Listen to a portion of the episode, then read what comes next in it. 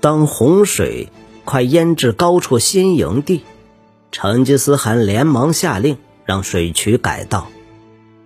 五千战士帮着搬运泥土与碎石，比先前破坏水渠时还要费时。大功告成后，土地东西两侧仍出现了新湖泊，但至少在阳光下，通往新庆府的路面已开始干燥。地上满是黑色的年华植物，还有大群咬人的苍蝇，各族不胜其扰。马儿在烂泥中直线窒息。不但难以探测敌情，人们也越来越有种被困在帐中的感觉。各部族的人每晚吵吵闹闹，引起许多纷争。何赤温费了很大的力气才维持住营地的秩序。什么事都不能做，令众人开始烦躁。因此，听说有八个大夏人正费力骑过失年平原的消息传开时，大家都很兴奋。当初他们千辛万苦的穿越沙漠，可不是为了被困在这里。就连孩童也对玩水失去了兴趣，而且许多人喝了脏水后开始生病了。成吉思汗看着几个大夏人狼狈万分的通过泥泞。他召集五千战士在干燥地面上准备迎敌，还让他们在最接近烂泥处布阵，让敌人无处歇脚。而当大夏马匹用力把脚抽出一块块烂泥，早已气喘吁吁时，马上战士也得费力维持尊严，努力不让自己落马。一匹马踩了个空，鞍上的人摔了下来。成吉思看得大乐。落马的大夏人浑身烂泥，用蛮力扯住缰绳，重新上马。成吉思瞄了身旁的巴尔术一眼，发现他带着满意的神情。巴尔术今日将负责传译，等阔阔出和帖木格也在一旁等着听大夏皇帝的使者要说什么。两人最近正以成吉思汗不以为然的莫大兴趣学习女真语。萨满和成吉思的小弟显然很兴奋，有机会一试刚学会的语言。成吉思高举手掌示意，让使者停在刚好能听到他们说话，但又不会太近的距离。虽然那些使者似乎未携武器，但他一向不轻信任何人。如果异地而处，今日他是大夏皇帝，他一定会试图行刺。站在大汗身后的各部族战士安静的看着一切，手上已握着弯弓，准备妥当。你们迷路了吗？成吉思大声喊道。大夏国众人望向其中一个同行者，那名军官穿着做工细致、全身连着头盔的铠甲。成吉思知道，接下来将由这人代表发言。他暗自点头，果然没让他失望。我带来大夏皇帝的口谕。军官说着流利的蒙古语，帖木格与阔阔出大失所望。成吉思以询问的眼神望向巴尔术，魏沃尔汗低声回答。嘴唇几乎没动。呃，从前魏沃尔族与大夏贸易时，我见过此人。他是中阶将领，人品傲慢。从他那身漂亮的铠甲就看得出来。成吉思低声回应巴尔术，然后放大音量对大夏军官说话：“想跟我谈就下马。”成吉思提出要求。骑着马的使者团互换无可奈何的眼神，成吉思带着欣慰看着大夏人踏进烂泥，陷在里头寸步难行。他们脸上的表情让成吉思心情好了起来。你们的皇帝要说什么？成吉思盯着负责发言的将领，大夏将领气得满脸通红，烂泥毁了他的漂亮靴子。他花了点时间控制情绪，才开口道：“吾皇命汝等前来新庆府城下谒见，陛下以大夏国之名担保汝等安全无虞。他要跟我说什么？成吉思再问一遍，仿佛刚才对方不曾回答。大夏将领脸涨得更红了，他怒道：“我若知道陛下的心思，那也没必要会面了。”其他一道深入敌营的大夏人紧张地看着随时准备放箭的蒙古士兵，他们见识过蒙古弓百发百中的厉害。眼神中藏着对本国使者因触怒蒙古人而引来杀身之祸的担忧。成吉思露出微笑：“这位将军脾气好大，你叫什么名字？”“我乃兴庆府校尉侯萨，是大夏的军中高官，你也可以称我为韩。”“侯萨，我不会称你为韩。”成吉思说。但欢迎来到我的营地，让这些可怜兮兮的家伙回去吧。我会欢迎你来到我的毡帐，与你分享茶与盐。侯萨转身，不知向同伴说了什么，用力把头望向远方的新庆府。其中一人叽里咕噜讲了一串，阔阔出和天木阁立刻伸长脖子，想听清楚。侯萨对同伴一耸肩，成吉思看着其余七人上马，准备回兴庆府。那些马可真俊呐！巴尔术站在成吉思汗背后说。成吉思看着魏兀尔汗，头往下一点，目光搜寻站在战士队伍中的阿斯朗。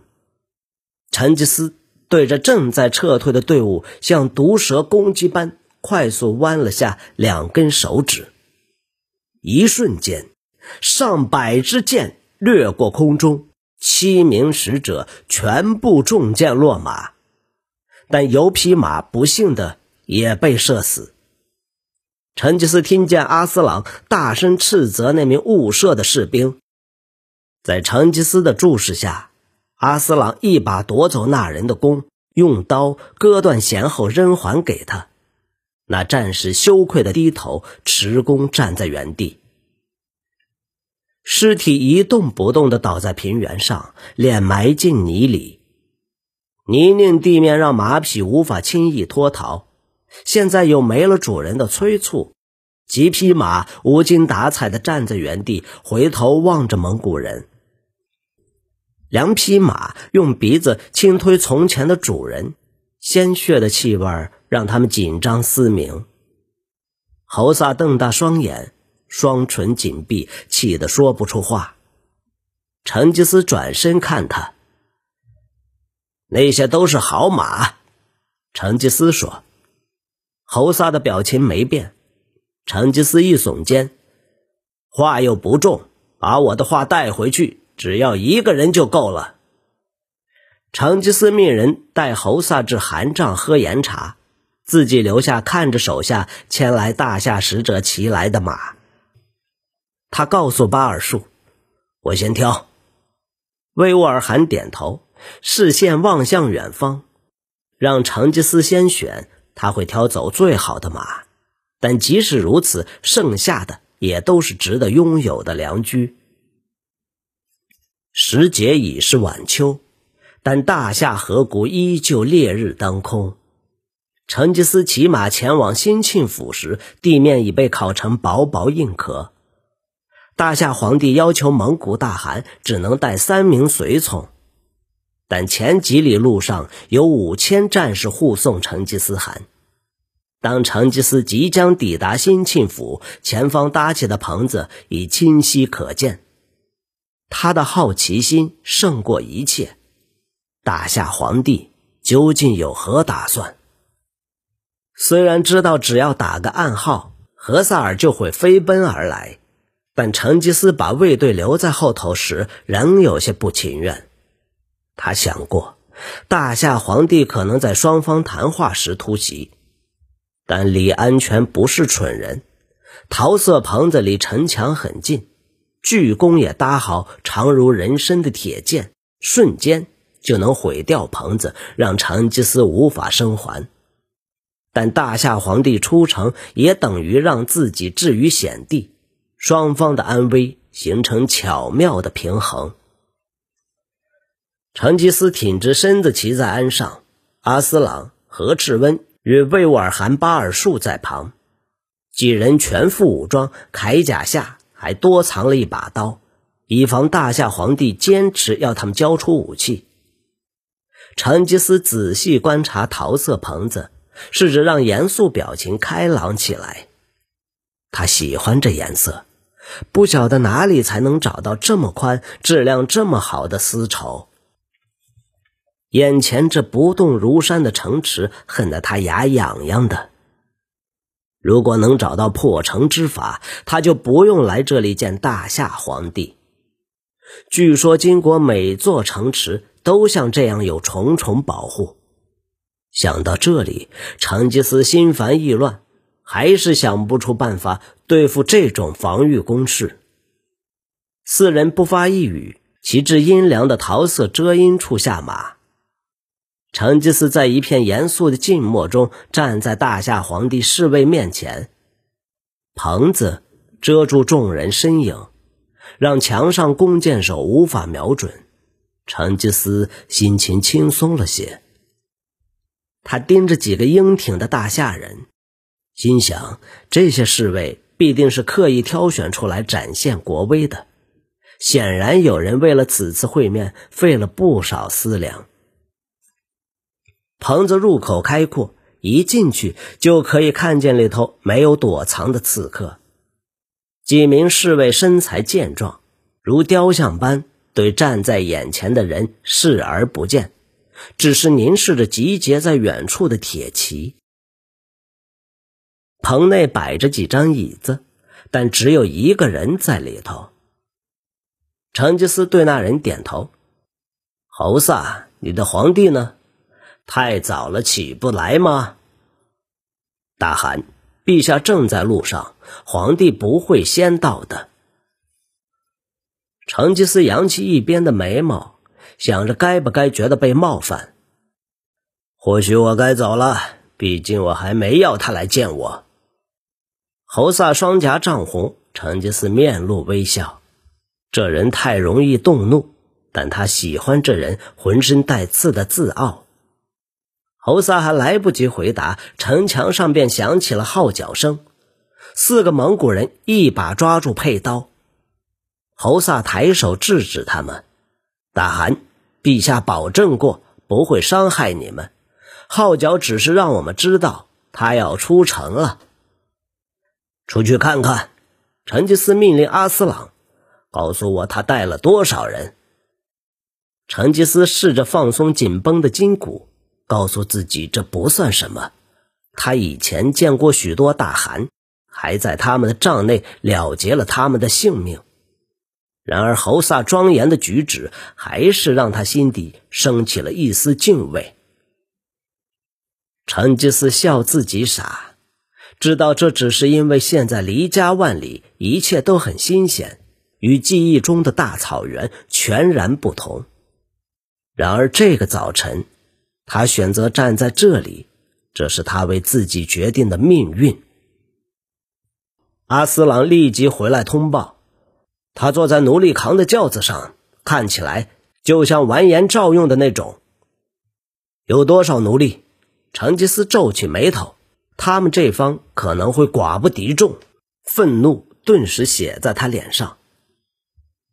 侯萨抢在阿斯朗之前回答：“大汗，他们是太监，那八人是有力气，但不是战士，比驼兽好不了多少。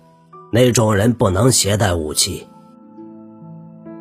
成吉思想了一下，如果在大夏皇帝到达之前就离开，城里的人可能会以为蒙古大汗临阵退缩，搞不好自己的战士也会这么觉得。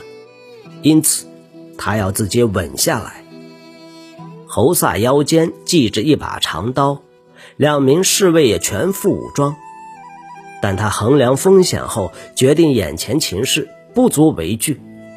有时人就是会想太多。想到这里，他笑了出来。侯萨讶异的眨了眨眼。成吉思端坐椅上，等候着大夏皇帝的到来。